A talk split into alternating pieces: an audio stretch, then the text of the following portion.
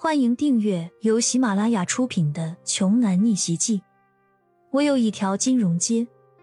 作者：山楂冰糖，由丹丹在发呆和创作实验室的小伙伴们为你完美演绎。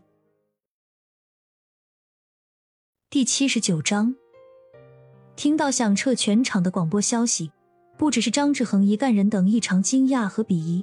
整个珠宝展会上已经在场的宾客听到这一条广播之后，也大都瞠目结舌，表示非常惊讶。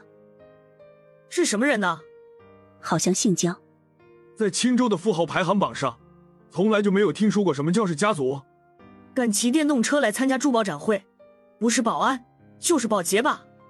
不过这也难怪，对于这些出门必备豪车接送、远行必搭头等舱航班的富豪们来说。电动车这个词，的确是一个他们根本无法想象的交通工具。面对着刘慧敏充满疑惑的目光，焦阳也有些窘迫，连忙解释说：“早上出门的时候堵车，我怕迟到，所以就让路过的一位好心老大爷开电动车送我过来了。”看焦阳还是挺坦诚的模样，刘慧敏还是比较善良的，虽然。骄阳的突然出现确实让他有些措手不及，而且他也还没弄明白这其中到底发生了什么事情。但毕竟他们始终是同班同学，面子上也不好闹得太僵了。于是他便开口说道：“骄阳，你还是先去门卫那边看看究竟是怎么回事吧，别让那位正在找你的大爷等急了。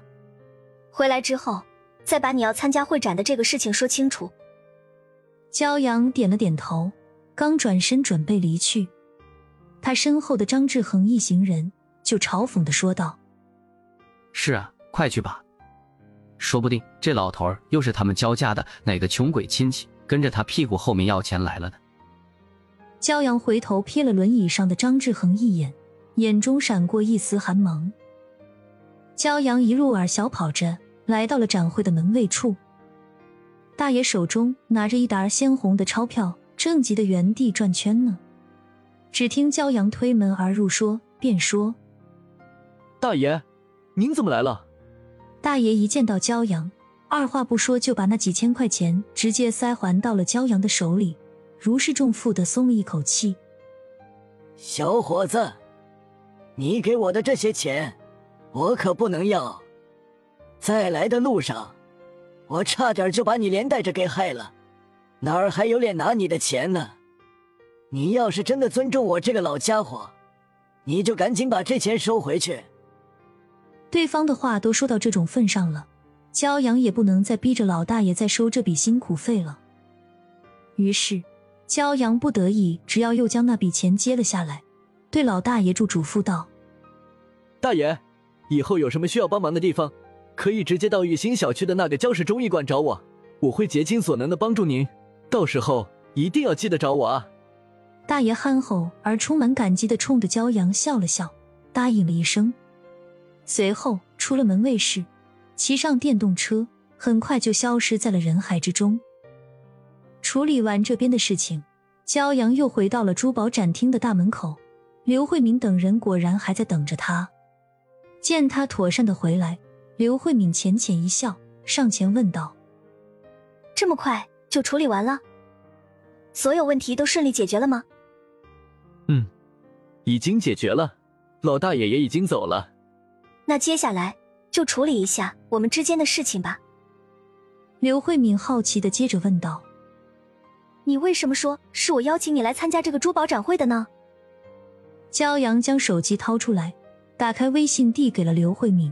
平淡的回答道：“你自己看，这难道不是你给我发的微信吗？”刘慧敏将信将疑的接过手机，屏幕上显示出来的内容，果然是从他的个人微信号上发给骄阳的这一条消息。明天有个珠宝交流展会，你陪我一起去吧，地点在青州市展览馆，上午十点，千万别迟到了。信息确实是他的微信发出来的，但是。刘慧敏根本就不记得自己发过，于是她连忙拿出自己的手机，打开一看，千真万确。回忆了几秒钟，他终于想明白了，问题到底出在哪里了。